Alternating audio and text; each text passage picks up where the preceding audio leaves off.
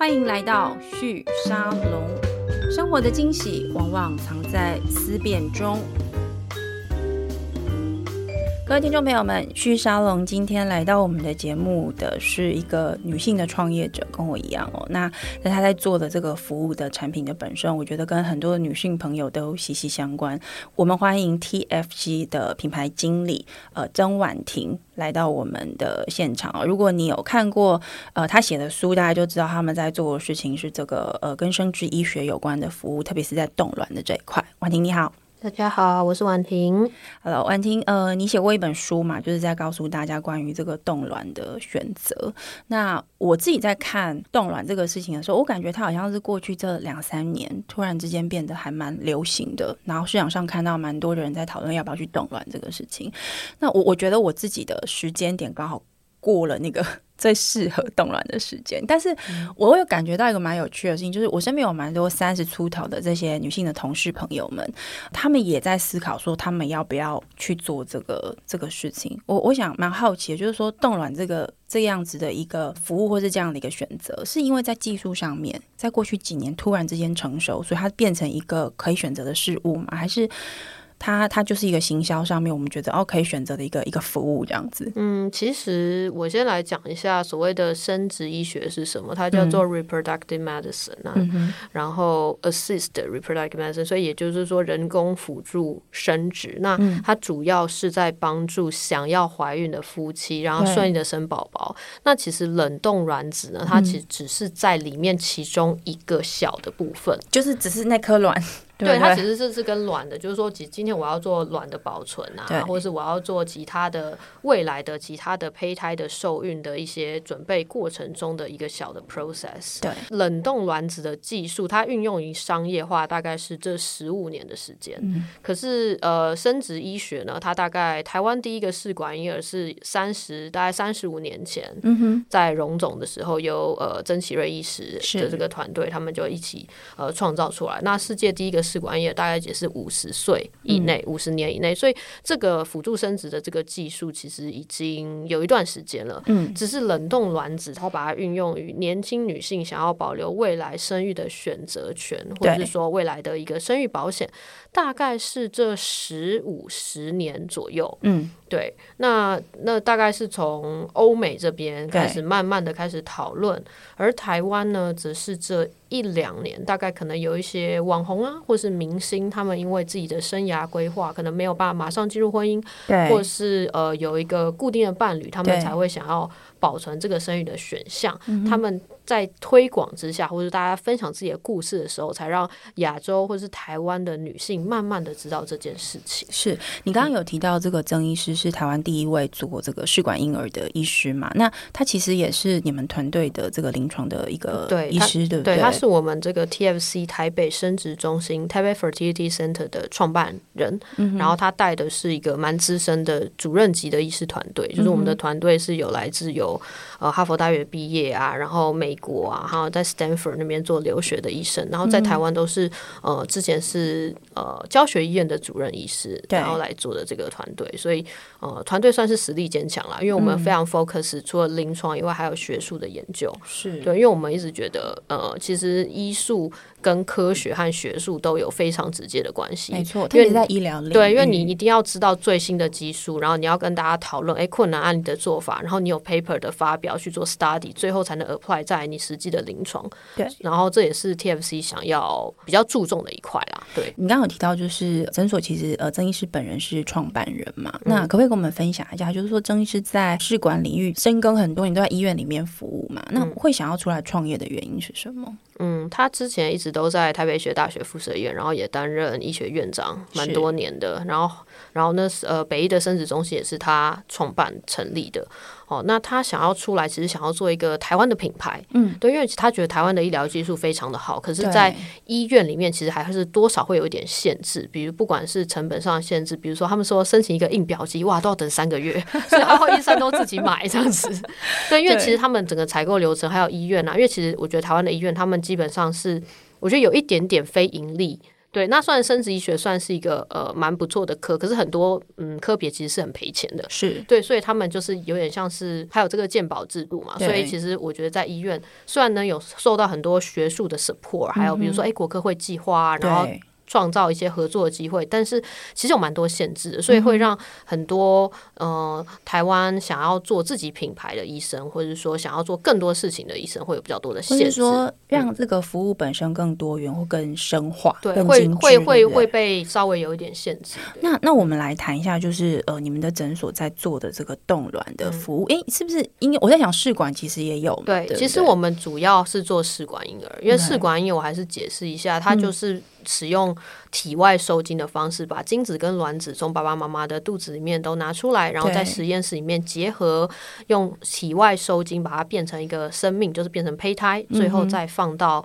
妈妈的肚子里面使他们怀孕的一个技术，对，叫做试管婴儿。那它的英文叫做 test tube baby，因为它是在试管中变成一个生命的。嗯、对，那这个就是主要能够治疗所谓的不孕症。的一个目前的一个主流的方法，那冻卵其实就是说，哎，我在做试管婴儿的途中，我可能前期后期会使用到卵子的一个保存的一个技术，对，甚至呃，因为有一些不孕的患者，因为他们的卵子的品质比较不好，或者说卵的数量比较少，所以他就必须进行比较多的取卵，嗯，然后呢，像这样他就可能先把部分的卵子冻存起来，然后他之后再做其他的运用，然后但是。我刚刚说到，就是说，也是因为这几年，就是随着社会的变迁嘛，因为女性她不再以生孩子或是以进入家庭作为目标，因为大家的这个嗯。教育程度都慢慢在提高，人生选择也变多，对，而且他也想要追求自己的梦想嘛，可能不一定要想要结婚啊，或者说另外一个他可能想要追求自己的职业啊，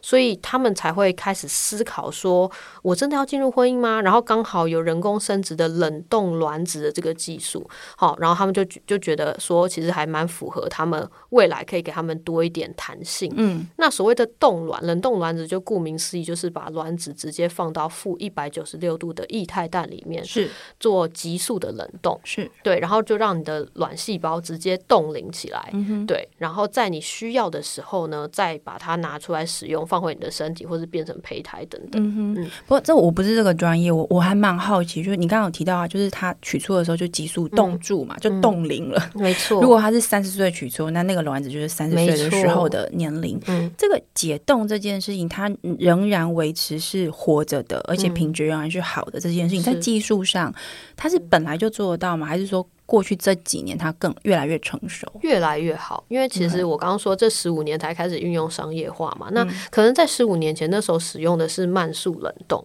那慢速冷冻它在冻结的时候，因为它比较慢，所以它会产生结晶。那那个结晶它就会破坏可能细胞本身的一些东西。如果你在解冻的时候，但现在我们就是使用就是所谓的快速的玻璃化冷冻，它就是瞬间，它就会可以减少就是中间产生一些不必要的一些，反正会影响细胞的一些物质。嗯。然后其实解冻的复苏率其实也都蛮高的，大概是到九成以上哦。哦，也就是说，如果我冻十颗卵，其实我有 百分之九十的机会，他们都是活着。对，它是会活着。可是重点就是说，你最后能不能成为一个生命，其实要看第一个，你卵子能不能受精。嗯哼。它第一个，它要能够被受精，然后，然后第二个，它要能够被发展成胚胎，胚胎之后才要分裂。对。因为胚胎也有，也许它的品质状态不好，它分裂到一半，它就不分裂了。那那样的话，那个胚胎就不能够。要生一个小孩真的有点困难，是不是？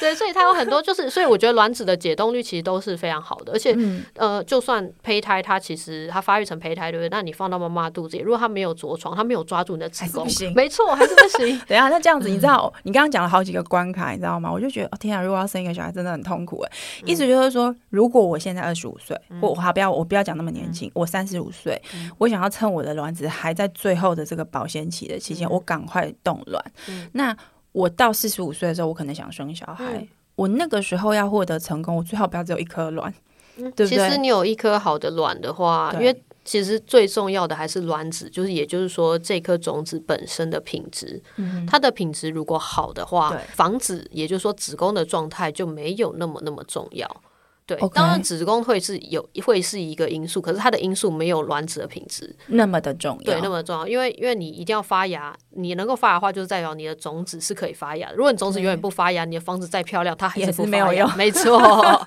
对，所以其实卵子品质还是蛮重要。所以呃，再加上大家可能也知道，就是说三十五岁之后，卵子品质就会有一个比较剧烈的下滑啦。嗯、对，所以大家就是说，哎，会抢在三十五岁之前。可是也不是说四十岁的卵就不能用，还是有的。还是可以用。Okay. 嗯、你知道，因为今天要访问你，所以我就花了一点时间做功课。我有去看了你的书，然后边看边觉得就是天啊，冒冷汗，你知道吗？我觉得，我 我觉得我是在理解这些事情之后，我再去思考整个社会关系的演变。我我觉得所谓的少子化，或者是说很多人没有结婚、没有生小孩，我觉得那是一个社会性的结果。嗯、但是我们今天在讨论的问题是个生物性的原因，就生物性的一个可不可以被解决的满足的这样的一个状况。女生的卵子在三十五岁就急速的衰老，对不对？对，它开始退化，退化。也就是说，你我可以补充一下为什么？是就是说，其实你自己想想看。我一台车子，它如果开了三十年，对，它会不会零件可能会有些耗损？那因为卵子其实，在小朋友、小婴儿，他在妈妈肚子里面，他的卵细胞就已经决定有多少了。嗯、然后接下来就是每个月就是慢慢的流失掉蛮多的卵细胞。那所以你的，也就是说，你的卵跟你本身的身体年龄是一样的。那你看，像三十岁的车子会不会要维修？要。那你三十岁的细胞其实也是会老化。所以为什么就是说政府会鼓励？哎，三十五岁之后的产妇呢，她可以去做一些羊膜穿刺，看一些。有没有什么遗传细胞或是一些早期的病变，他们可以抓出来。也就是说，因为细胞老化会造成一些可能，比如说唐氏症啊，像这些的一些状况。所谓的高龄产妇的意思，有那个是那个高龄是指其实包含那个产妇本身的卵子，没错，也就是跟她一样老了嘛。对，对对，其实他基本就是在讲卵子。他其实身体的话，因为像国外有很多案例，就说哦，什么女儿没有办法怀孕，所以妈妈帮女儿生啊，就六十几岁还是可以怀孕。所以就是她只要是卵是年轻，她子宫状态其实我觉得是还 OK。以现在的医学的这个能力来看的话是这样子。那另外一个，我我觉得不，男生没有这个问题，是不是？对，男生没有。哎，unfortunate，就是因为男生的精子其实他是每天制造都是新鲜的，他不像我们是在出生的时候，对，出生就决定，然后就决定可能几万颗，然后就慢慢来变少变少。因为其实你你算呃每个月来一次月经，它其实就是排一颗。就说你会觉得只有一颗卵，但其实不是左右一边的那个卵巢会各一颗，然后而且它其实会 degrade 掉很多很多的卵细胞，你只是不知道，嗯、它只是只有一颗会成熟。是，所以我们一般来说做冻卵的时候，我们会使用药剂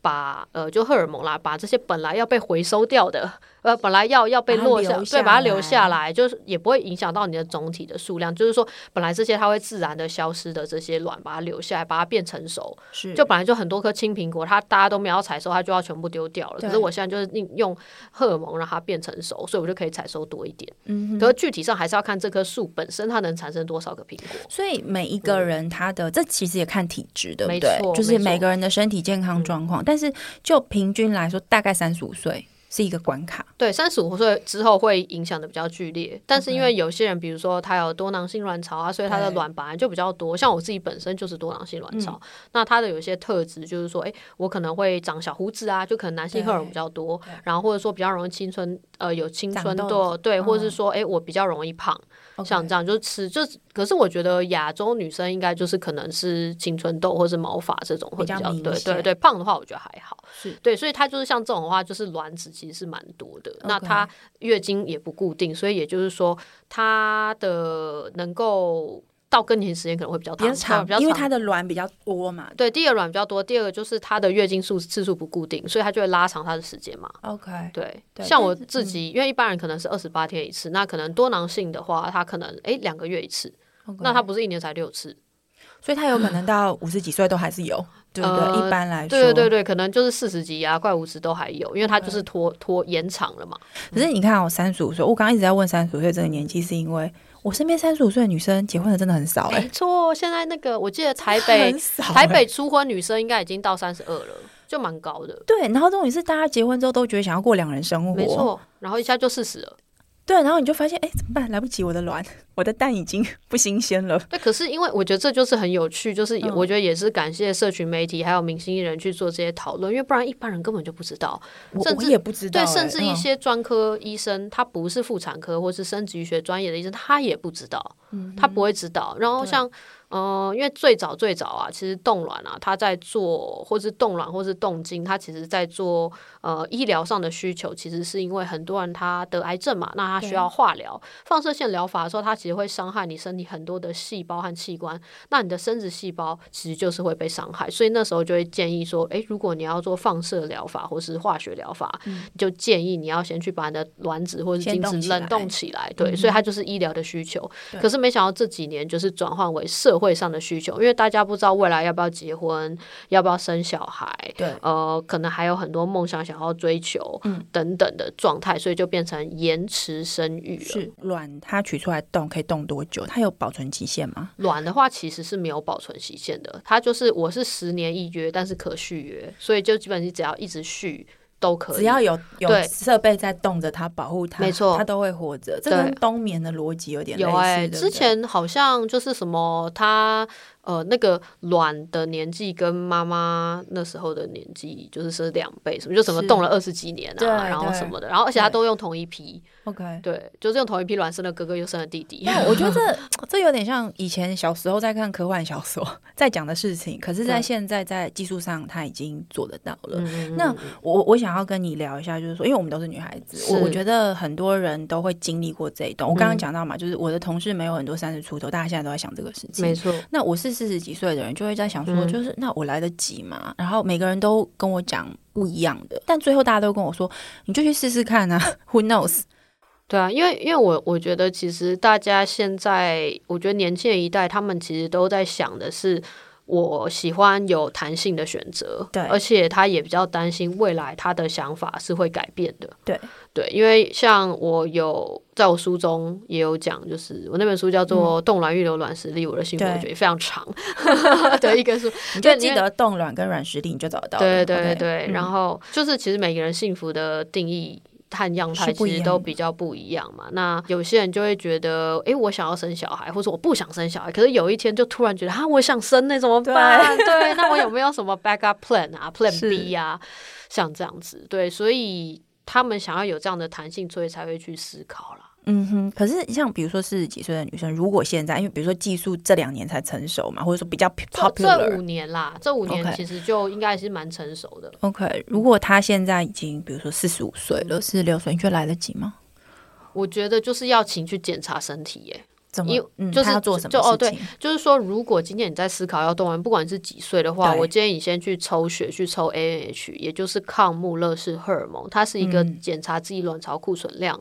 的一个。呃，很重要的指标，对，对，那这个基本上就是大部分的生殖医学中心都可以做检测，然后他就可以知道你还有你的卵细胞的一些状态，嗯、然后医生可能也可以帮你检查一下，哎，你子宫子宫的状态如何，嗯、然后这样子再去做一个评估。嗯、那有些人他会说，哎，那我四十几岁之后是不是品质不好？是什么？对，对品质的确可能会跟三十几岁比起来，的确是比较老，对对，没有那么好。可是如果你不去做这件事情的话，你未来可能就没有任何其。他的机会，我觉得就是用从这个角度去想。那有些人他一开始说，对，我觉得我没有差，那我觉得就 OK，因为其实就是想清楚，因为真的没有一定要冻卵啦，就是这个是这个其实我觉得都是大家的选择，只是大家都会觉得说，哎，如果我有一个保险，也许就是一个多选择的一个可能这样子。那我我们来聊一下怎么做好不好？因为像刚刚我们同事也在问说，那冻卵到底怎么做？是，所以所以第一个呢，我们会先去做简单的身体检查，那就是刚刚我讲的，先去抽个 ANH，那也要看，因为 ANH 它其实是一个参考值啊。对，好，那他会给医生一些指标，然后他也会帮你去做一些抽血。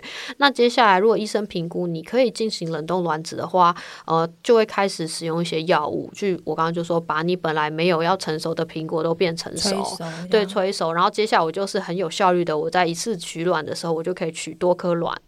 对，当是具体上有多少颗卵，第一个会跟年纪有关，第二个跟你的身体的品质也有关系。因为现在蛮多人都呃卵巢的状态都不是很好，比如说像是环境荷尔蒙啊、塑化剂，它可能有些影响，甚至压力也是会影响的。对，所以。根据这样去选择说，哎，你到底要做几次取卵？那通常年轻女生大概一次就够，可是我也遇过蛮多人，他们可能要取到两次。一次是要，哎，对不起，是要取到多少才算够？嗯，因为如果是十颗以下的话，我觉得建议可能要两次会比较好，就是尽量有到二十颗左右，就十几颗会比较好。假设他十，比如说他一个只有六颗，对，那另外一次就是就是再六颗，对对对对对，这样可能十几颗会比较好。所以一般来说，透过这个催熟的这个方式，呃，一个人他在同一个月一次的这个排卵的这个机会上面，会排到几颗卵？大大概差不多一个人体质的状况，其实都有诶。因为年轻女生的话，我看我我不讲那种特殊，我觉得十几到四十都有啊。很年轻，很健康，可以到这个程度。对，可是四十算是比较多，但是我觉得你就可以抓十到三十中间了。我觉得。OK，哎、啊，那你刚刚讲这整个流程，讲一次大概需要多少时间？这样的时间啊，就是如果你一切顺利，好像我自己本身去做动啊，就两个礼拜完成，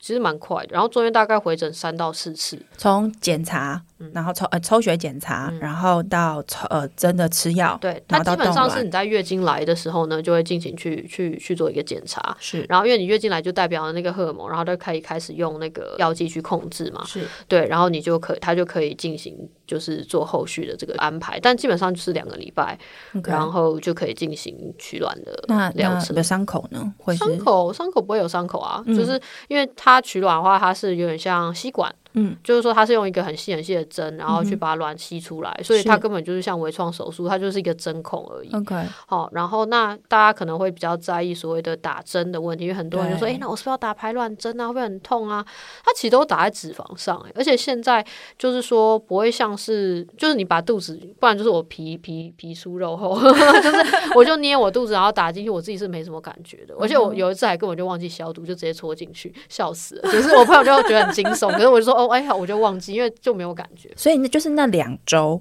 之内、嗯，对，那两周之内你就需要打一些药剂。那这个药剂呢，因为以前的话，它如果是短效的药，就可能每一两天就要打一次，大家会觉得很烦。对，可是现在都有长效的药剂，所以你可能只要打两次或三次就结束，包含最后的那一针排卵针。所以如果你不敢自己打，你也可以去诊所。没错，因为大部像我们在 TFC，我们都可以预约啊，预约就是你请护士小姐帮你打。嗯哼。嗯那费用呢？我觉得这应该是蛮多我们的年轻人。费用的话，呃，台湾的平均的冻卵费用现在因为涨价了，大概十到十二万一次，对不对？就 total 所有加起来药费。所以我基本上就准备十到十二万左右，我可以完成这件事。然后接下来就是每，其实本来之前是十万，但是因为就是最近这个我觉得通膨，然后整个所全全全球的药厂都在涨价，是，所以这个都是药费在涨价，所以是没办法。对，就医生的部分没有没有改变，没有改变，没有改变是。药的问题，那接下来是每年就是付这个保养费，养护这个卵的费用。对，我们就是有一个冷冻的保存费，那它大概是半年或是一年付一次，可以自己决定。那每一家诊所的费用不大一样，大概五千到一万元之间。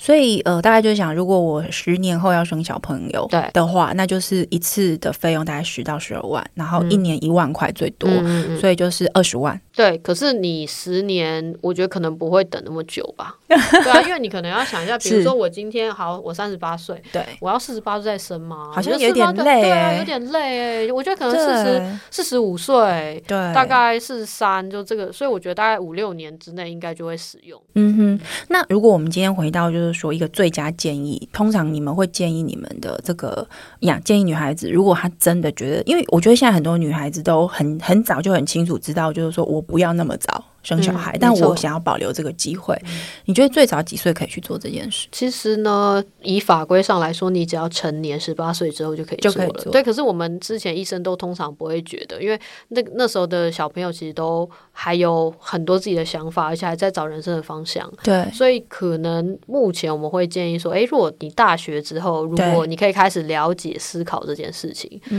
那你可能二十五岁之后，如果你确定你没有马上要结婚，到三十岁之间。你就可以有机会的话，可以进行去去去取卵，去开始思考这件事情。我觉得开始思考，因为你从思考到做，我觉得可能要两三年。你你们现在呃，就是到诊所里面去接受这样子的取卵的服务的人的年纪大概怎么看？平均的话，大概是三十六七有三十六，所以其实还是稍微晚一点点，对不对？可是很多人都是他很早就知道，但他考虑了两到三年。你觉得是为什么？因为听起来就两礼拜。对，因为其实对他们来说，我觉得冻卵前跟行为都不是。都不是难的事情，是心理因素。那个心理因素，心理因素，第一个他就会觉得说，啊，我为什么要动卵？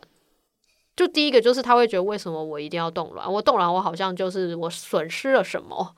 嗯、就是说，是因为我交不到男朋友吗？还是说，哦、还是说，就是那个我要给家里一个交代？因为不想要被当工具。对不对？对对，一个升职工具。对对对，我我要给家一个交代吗？还是还是怎么样？还是、嗯、还是说我一直有在思考？因为他他们会觉得这个东西最算对我来说是一个人生大事。那当然，其实对一般的小资族来说。呃，如果以十五到二十万的话，也他们也要存一点钱，没错，没错。对，所以所以他等于是你你知道之后，哎，你开始慢慢的做一些存钱，对，然后你你再去做，然后可能对，然后他还要做很多 research 啊。嗯、我觉得心理建设反而会比呃，不管是金钱还是实际执行上会比较重要。但事实上，他对身体来说，虽然短短的两周嘛，嗯、他他事后会有什么身体上的负担吗？或者需要注意的事情？目前我觉得医疗技术都非常的进步，那当然。所有的手术啊，医疗行为一定会有风险嘛？嗯、就像你开车出门可能会有车祸的机会，但是非常非常的低。嗯哼，对，所以偶，很偶尔非常少的几率会有卵巢过度刺激症候群，因为你取卵嘛，然后他就觉得哎，卵巢可能会有被刺激。它会发生什么事呢？他没有，他可能就是会呃腹胀啊，很不舒服啊，这样子。嗯、对，然后可能会有。呃，我记得好像是会有一点点，就是像腹水的那种东西.对，可是那完全是因人而异。但是它是可以去处理哦，对啊，对啊，对啊，对对那个那个就是有点像是所有的医疗手术同意书上面都会有这一块，嗯、对，可是几率非常非常低。那顶多大部分大家就觉得哦，好像肚子有点胀，嗯，这样子。嗯嗯我我我想要请你帮我们，就是给我们一些建议。就是我我觉得我我们有蛮多的年轻的朋友，包含我自己好了，我不要讲年轻朋友，嗯、我自己在想这件事情的时候，我的确可以体会你刚刚讲的那件事情，就是我到底要不要去做这件事情？我做这件事情的意义到底是什么？做了好像就输了，就是。我我为什么一定要让自己被绑在一个什么约定里头这样子？就是，但你倒过来想，又会觉得说，可是那好像是给我自己一个机会。如果有一天我想要成为一个母亲的话，嗯、那是不是给我一个可能的？可是我觉得，就是说你要思考，就是说你动了。你就算冻卵，可是你该做的事情还是要做。比如说，你今天就是要找到一个伴侣，跟你共守一生，不一定要生小孩。对，你还是要找你，你你不是冻卵之后你就不用找人了，你还是要找人。特别是在台湾，因为台湾在法规上面是不允许单身女性去做那个试管婴儿。对，而且有些我觉得有些女孩子她其实蛮害羞的，就是说这对她来说是蛮隐私的。她好像去做冻卵，是不是因为人家就会觉得说啊，反正因为她就是交找交不到对象嘛，或者是说 就是其实还是有蛮多一些。其他的看法，社会的一些看法，或甚至一些长辈的不理解，我觉得对他们都会造成压力。像我有南部的朋友，他是不敢，他是自己去冻卵的，所以他根本不敢跟家人说，因为他家人很保守，他家人就会说：“哎，你冻什么？”就比方这个很危险啊，然后或者什么冻什么卵，怎么搞？不像交男朋友，对，就是就是这种这种，所以他根本就不敢讲。所以他那时候来来做冻卵的时候，他都是找朋友陪他，不然一般人都讲家家人，是是，对，或至少男朋友或者是姐妹。他刚好是单身，对，然后他就找朋友这样子，就不是家人。你你们在临床就在诊所里面遇到的来做这样子的冻卵的女性，单身的比例高吗？单身比例是是高的，啊，是高的。对，对，但我们有一个统计的数据，就是做冻卵的呢，他大部分是单身.应该有九成以上是单身。因为因为如果你是有有结婚的话，你就会冻胚胎。嗯哼，对，就是把它变成受精卵，因为两个人两个人一起把它保存下来。对对，胚胎如果冻起来，然后它解冻之后的这个存活率一样，也是差不多，也是差不多。它可能还相对更稳定一点，因为它多细胞了。哦，因为卵是单细胞的一个一个状态。那我不确定这个问题是不是问你是适合的，因为毕竟你们是比较提供技术性的服务。那你刚刚有提到，其实蛮多的去你们的诊所接受这样子的呃服务的是单身的女性，三十五六岁。但是老实说，如果我们看现在社会的结构，蛮多女。生到四十几岁，其实都还是单身的状态。没错，对，也就是说，其实结婚的这个事情发生的几率，真的就社会性的结构来看，嗯，他们也比以前要来的低很多。那我我一直在思考一个事情，就是技术的养成，它到底要解决的是什么样子的问题？嗯、那我觉得这个问题就来到另外一个更 tricky 的，而且甚至我在想，在社会上面可能会引起一些争议的一个问题，嗯、就是那我们到底到底要不要允许单身女女性？在有这个呃卵子健康卵子的这个前提之下呢，去接受呃这个捐赠精子，比如像在国外，我们知道在泰国、澳洲都有这样子的可能性，法规上是允许单身女性去接受这个试管婴儿的。那她就是去这个精子银行买买精子，对，然后自己生一个孩子。但在台湾这个事情上，现在其实还没有允许。我我不知道，就是婉婷，你们你们在这个行业上面是怎么去看台湾社会现在怎么讨论这个问题的？嗯，其实我们有些医生他是蛮开放的，他会觉觉得就是说，哎、欸，如果有，因为我们现在同婚也通过嘛，如果有 lesbian 的拉拉的 couple 来，对，他其实会觉得说，他们只要说我的先生，也就是我另外一半，他没有精子嘛，所以我就可以用捐赠的。是，因为我们台湾其实是捐赠卵子跟精子，第一个他就是必须本身要是不孕症，他必须被诊断为不孕症，然后他全部是匿名的。那这个法规是非常完善，所以他的两边都保护，而且还会帮你查到三代，避免你们是近亲基基因是 OK 的，对对对对，就必就会帮你查到你的，比如说爷爷奶奶那一代，然后就是确定你们三代都是没有交集的，因为他不希望就是有近亲的这个，然后而且一生一一人一生只能捐赠一次，OK，对，所以这个东西其实我觉得是很好。可是如果你刚刚讲到去购买精子这件事情，它其实就会变成精子卵子库，它是商业化的，对，那大家都想要买明星的啊，我都要买台大的啊，我都要买哦，对，这倒是我没有想过的一种状况，对，所以它其实就会变成有点像恶性的循环，那那就让生命变成一个交易关系，对，它对第一个就会变成这样子，然后另外一个就是说，他我我也先不讲同性伴，我就讲如果一个单身的人，你看现在一个单身的人，他如果要去领养，他要经由非常多的 program，然后很多评估，那就是因为政府目前还是觉得说，如果一个人他要去抚养一个小朋友的话，嗯、其实他需要更多的挑战，是。对，那那连领养抚养都是这么的复杂了，何况你要拥有一个生命呢？因为他很担心会产生不负责任的现象，因为如果你商业化，就是诶，那我只要有钱，我就可以做小孩，那我最后我也可以轻易的弃养啊，嗯哼，就有点像我们现在对宠，有些人对那个猫狗宠物就不是用一种很负责任的方式对，对他，反正我有钱，我就买一个名贵的猫，那我说不要，我就把它放在公园，嗯哼，对，那这样其实其实生命小朋友是人呢、欸，他没有办法这样子，所以他变成就是说，他整个法规层面要重新去思考，说你要怎么筛选。谁有资格去去做这件事？谁准备好了？对，对，对，因为因为因为现在大家会一直在讲，就是说，哎，我的卵为什么不能用？我的自主权在哪？他们都讲这件事情，但他们没有想到说，台湾目前法规尚未通过，主要还是去讨论说未来小孩子的幸福和权益这件事情。我也不是说单身单亲的人不好，嗯，而是说我一开始就能够。预防一些防范，或者说本身就有一些 criteria 的话，嗯、我觉得会让这个制度更加的完善。我我觉得你讲这个蛮有道理的，因为你看，我觉得比如说在两年两三年前好了，这个冻卵的这个服务还没有这么的 popular 跟稳定的时候，我觉得很多女生她的想法就是那就看缘分啊。嗯，对，然后或者是自己想办法花钱，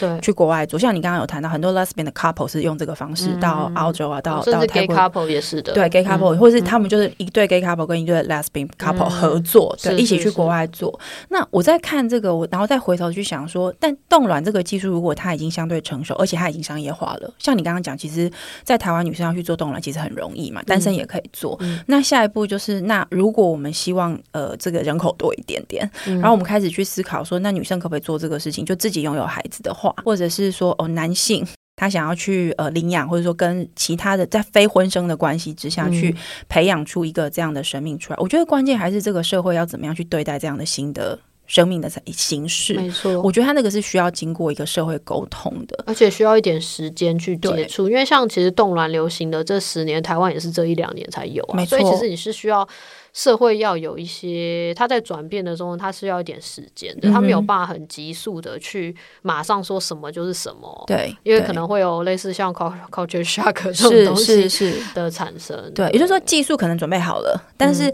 社会上他要选择他要用什么样的方式来应应用这个技术。我们那时候也有在想说，其实未来因为像现在那个不孕症，其实真的是算是一个文明病啦，不管是压力，所以所以未来要搞不好冻卵跟冻精变成大学生必备做的事情，就像我们去做婚前检查一样，他就变成说，哎、欸，一定要做这样的事情。对，对，因为因为大家之后结婚只会越来越晚。现在也有在讨论说，动卵是不是要变成一个补助项目啊？对不对？这个这个，我觉得也是把，就是说，我觉得生殖这件事情，如果它是一个人类延续，反一个社会，它去培养一个国力必须的。其实我觉得蛮好的，它可以，它可以就是说，你最后如果使用，你就退更多钱啊。嗯，就是像像它可以设计很多机制，因为像现在试管婴儿和生殖医学，它之所以可以整体补助，是因为小朋友可以生下来。去年七月开始，诶，前年七月开始的这个全台的人工生殖补助，它其实催生了大概四五千个婴儿。那真的算效果不错哎，对，效果很好哎，因为因为其实台湾现在一年也才十四十五万，啊、非常的少，所以它等于增加了半个月的量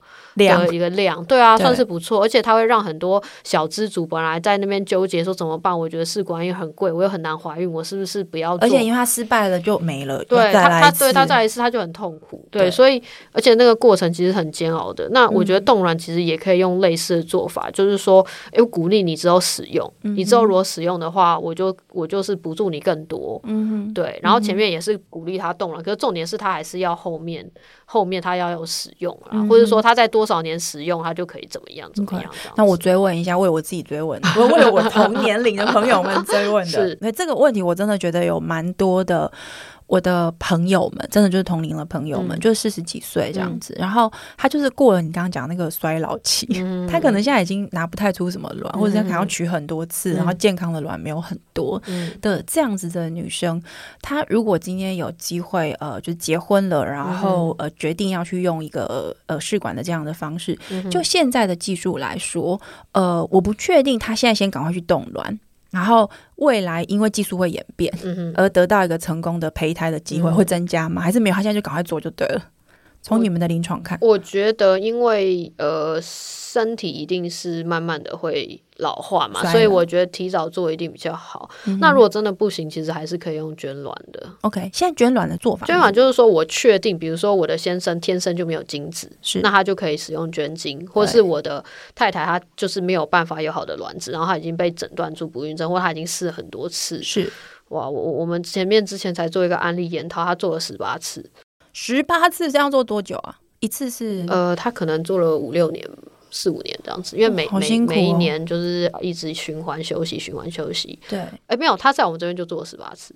但现在怀孕了。OK，对对对。可是，可是我说像这样的一个状况，他最后可能就会放弃，他就会决定说：“好，那我不要用我自己。”因为一开始如果自己有卵，当然能用自己的最好。没错，对啊，因为他基因是跟着自己的，对啊，对啊，对啊。可是有些人他会最后他就会觉得，我就是想要当妈妈，那至少这个小朋友他可能一半是我先生的，嗯、或者是这个先生说好，至少一半是我太太的，我没有，可是也是他生出来的这样子，所以他是一个，我是觉得他们想要成就，然后有一个家庭的欲望是非常强烈的啦，嗯、所以他们最后就会接受这样。嗯哼，所以其实关键还是在你想要拥有一个孩子，对，你有没有想要拥有孩子？我觉得这是蛮重要的。然后，当然有自己的学员的孩子当然是最好的啊。嗯哼，可是如果没有，我觉得重点是你有没有想要拥有小孩，因为。像我书里其实有一个呃章节，其实就在讨论说，到底要不要生小孩？对，对，这其实蛮重要，因为每个人他自己想法都不一样。有些人就是对自己可能就觉得说，哈，我觉得我觉得很无聊啊，我也不想要生，或者说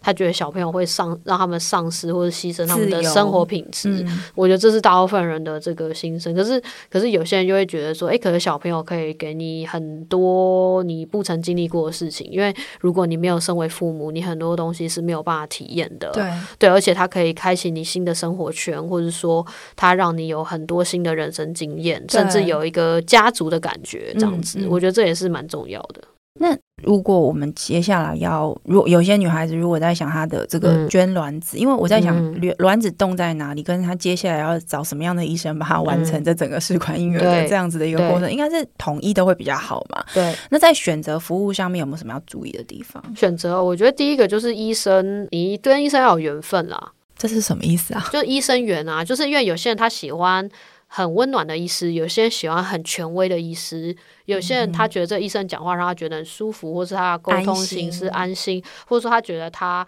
他的细心的点，或者说啊，我就是一定要女医师，或是我就是觉得怎么样，就他其实自己会有一个点。但我觉得如果选择上面的话，第一个我觉得设备跟器材你还是要一定的怎么判断？因为这个我觉得对很多一般人来说就是个门外汉，嗯、很难判断。你说怎么判断？我我觉得呃，第一个就是。我我先讲啊，第一个就医生缘分嘛，第二个就是所谓的技术啦，技术的经验值，因为我们这个都最后都是看成功率的，没错，对，所以你你能不能生出小孩，或能不能动一个很好的。卵子其实医生和技术员的技术，所谓胚胎实验室里面技术员的技术是非常重要的。嗯、对，那这些技术它能够 support 的话，就是硬体嘛。硬体就是我刚刚就讲说器材的部分，它也是要呃比较重视。嗯哼，对，这是不是你刚刚有提到郑医师他之所以想要出来创业，可能在硬体上也可因为他就因为他就是可以，就是他可以买到比较好的东西 for 病人嘛。对对，因为像医医院你要申请一个东西，真的是申请超久的，然后要要调整一个东西。真的也是要蛮久的。可是，可是曾医师这样出来，他也要开始扛一家公司啊，嗯，就要开始当经营者。对啊，可是他会，他宁，因为他都会把最好留给病人啊。我觉得他并没有，嗯、我觉得他不是很传统的想要盈利耶，我觉得他还是在做慈善。对、嗯，因为因为我们那边成本超高，然后可是他的费用真的是超级超级佛心，就是跟外面医院一样。可是他的服服务是顶级。不过，因为我为什么要问婉婷这个问题，是因为我知道婉婷也负责公司的营运，哦、我想问你说，所以说我这个这个不对，没错，是蛮痛苦的。对，就是就是因为他就是想要当，他真的是对病人超好的，然后他就把最好的东西都给病人，嗯、然后。可是，可是我们有成本啊。哎，那我问你，你觉得 你觉得医疗作为一个服务，它因为台湾其实有一个比较畸形的地方，我们有健保，所以大家都会觉得医疗好像是一种天生就要有的一种服务，在那个地方，嗯，我们有一点不那么的意识到，没有去珍惜啊。对，我我觉得大家没有意识到非必要医疗。对，没错，就是我觉得很多医疗的成本大家是没有感受到的，因为大家没有感受到，所以就不会意识到，就是说这个东西其实是要去，就你刚刚讲珍惜，或者是去意识到它的重要性。嗯、你做你们作为一个盈利型的一个诊所，就独立出来的一个诊所，嗯、呃，你你怎么看？就是医病关系在这个价值珍惜上面的沟通？嗯，第一个就是说，其实做生殖医学试管婴儿，它本来就是自费。对对，可是我们在初期的时候，我们整个诊所营运就是全自费，因为像有些妇产科，它某一些东西是有健保可以 cover 的，但我们就想说直接做出区隔。嗯、对，因为我们的服务其实是很好，我们的成功率非常高，嗯、我们能够怀孕的比率也是非常高的，所以呃，我觉得这一点会是我们的优势啊。嗯、那至于你是说病人，我我觉得就是说服务能够病人能够体体验。见到你的服务的品质，然后你的成功，对因为我们我觉得其实生殖医学，我我觉得是在做善事诶，因为 因为我们就是想要让他们开开心心的能够抱着孩子回家，然后甚至有一些病人说我们是他的 last restore，就是最后一站，我们一定要想办法让他解决他的这个，对，就是让他能够幸福的带着自己的小朋友回家嘛。所以我觉得我们是在创造生命的一个散播幸福的一个很很重要的一个企业。嗯，所以我我觉得盈利，嗯。我真的只能说我们的创办人不大盈利，但你也是，你也是经营者之一，你怎么解决这个问题啊？可能要跟他们做好好的沟通啊。嗯，我们上次就是哇，开了超多次会，他们说内部在针对钱这个事情好好聊。没有没有，就是因为我们实在是就需要涨价啊，因为因为真的是成本太高，因为我们在微风南山里面，它呃是台湾顶级的 A 班，它的租金还有很多成本都非常的高，因为我们都是把。最好的地方都留给病人，嗯、对，然后，所以我们后来就是提讲说要涨价，哇，我们开了超多次会才涨了一百块，是咒骂人说不要啦，这样子，没有，因为他们就是会觉得，就是说不要让人家觉得说，因为第一个就是我会觉得。呃，台湾人可能会就会比较担心说，如果我们涨价了，病人是不是就不来了？是，这是这是第一点。可是其实我们是有这个品质的。然后事实上，最后涨了，其实也没有影响。一百块基本上就两杯咖啡嘛，对不对？两杯 seven 的咖啡。我好想把你现在的表情 分享给我们的听众们看呢。对啊，可是可是你看，你看他们他们他们非常的。他们非常的就是替病人着想，因为他们有时候在帮病人省钱，他们都会帮病人计算说，哎、欸，你这样这样这样其实会比较好，你不不一定，因为因为我们并不是就是那种说就进来就把你打晕，就说你就点这个这个这个这个，然后全部都要做，没有，我们医生都会算得很清楚，在帮病人省钱。我在想，有可能因为你们、嗯、你们虽然是一个自费式的服务，对，可是他以前这些。医生都是从医院出来的，然后都当就是这个医院的主任级的医师，就都是主任啊，有中国医的主任、北医的主任，对，呃，马街的主任，嗯，对，然后他们都出来，所以他们也是习惯医院的这个这种做模式，模式做法，而且他其实我觉得台湾的医院蛮多都是比较呃，我觉得服务性质很多，所以有点非盈利，嗯、所以我觉得他们还是那个心态，对他们的心态还是应该说他们想要帮病人，他们也不是说怎么样，就他们就是想要为病人好。嗯，因为那也是他们的志业，嗯、是他们的兴趣。我觉得还有一个原因，是因为你们的自费服务本身并不不是说，呃，它不是为了一些外在的，他是很人生核心想要去解决的那个生命性的问题。帮助他的，你会改变他一生呢。他如果能够生这个小孩，嗯、对，真的一生都被改变了。是，对啊。所以你要不要能不能生小孩，或者说有些人就其实有时候。有些朋友就说：“哎，如果早点认识你们就好了。”所以，我们真的我现在有一种这种感觉，你知道吗？你听我，你听我说，所以，所以我们一直就有在做很多公益型的一些讲座啊，就是说想要把这些生殖医学相关知识赶快分享给大家，因为我们并没有在意他到底有来看我们，而是说你要 alert 说：“哎，这个其实是跟我对，这是跟我的人生息息相关的。假设我有一些，比如说像我的家族啊，可能有一些卵巢早衰或是。”提早更年期，你自己本身也要注意，因为有些东西是会遗传的，所以那个东西你就是要早一点去做检查，因为你你就算不怎样，你就是早一点做检查，你就可以发现很多事情。可是很多人都不知道，因为现在每个人都是年轻漂亮，呃，不管是外在或是身材或是运动，他们都是觉得这些哎，我能够做好，我其他地方应该不会有问题。因为比如你有运动，有做医美，就觉得那我应该还很年轻。对，没错，就这个东西大家并没有感受到，是因为这是内在的东西，而且也不是这个专业，所以我们就是很努力的在分享这些知识。所以前一阵子有成立那个台湾冻卵协会，是对，想要多多做一些对是女性对冻卵的一些了解。你在讲你们创办人，我看你自己也有一点这个公益性质的性格在，不然你干嘛去弄这个协会了？是不是？哦，对，现在就想要告诉大家，因为你不想要直接跟公司，就是说，因为我们是串联北中南很多个医生一起去做，所以并不是说只从 TFC 的角度出发，其实这是就是一个全台湾的事情。所以如果节目最后我想要帮我们的听众朋友们，如果刚好对这个有有需求、有兴趣，不管是男生女生，为自己的另一半，或者为女朋友，或者是女生为自己的未来去思考，如果他们想要了解更多一些相关的讯息，如果透过你们，像刚刚你有谈到一些协会或者是一些活动，嗯、他们可以怎么样接触到你们呢？对，如果是呃想要了解台湾冻卵协会，像 IG 的话，就是 TEFA。嗯 T E F A，然后 egg E G G egg E G G egg，对，对，这样应该就比较好找了。嗯，嗯，好，那呃，今天谢谢婉婷来到我们的节目里面跟我们分享这么多。我相信我刚刚我们的那个朋友，我的同事们不停的点头，这样子。对，觉得今天获得很多。那我希望我今天有扮演好帮大家问问题的角色。但如果你还是有更多的问题呢，你可以去查这个 TFC 台北生殖医学中心中心。对啊，你就打 TFC，然后你打可能冻卵或是试管婴儿就会出现。对，那如果你觉得你还需要一点点时间思考，但是又很想要相关的讯息，你可以去查婉婷的书。婉婷，你的书名再帮我们说一次。叫做《冻卵预留卵实力，我的幸福我决定》。冻卵卵实力，基本上你就可以找到这本书。我自己有名字，对，我我自己有读，我觉得嗯。带给我蛮多的去思考这重新思考这件事情的一些机会，因为我原本觉得说这个事情已经跟我无关，但老师我看完你的书之后，我就觉得我好像有点太武断了，我好像可以再再重新思考一下这件事情。而且今天听婉婷讲，其实就算年纪稍微大一点，你还是可以去试试看啊。你你做一些检查，就还是给自己一个机会。那谢谢大家收听我们的节目。如果你喜欢我们的内容，可以在 Apple Podcast 上面给我们五星评价，还有在各大平台上面按下追踪。也欢迎你在 Instagram 上面搜寻 Rise Medium Podcast，追踪我们更多关于节目更新的消息。谢谢婉婷，我们下一集再见，拜拜，谢谢。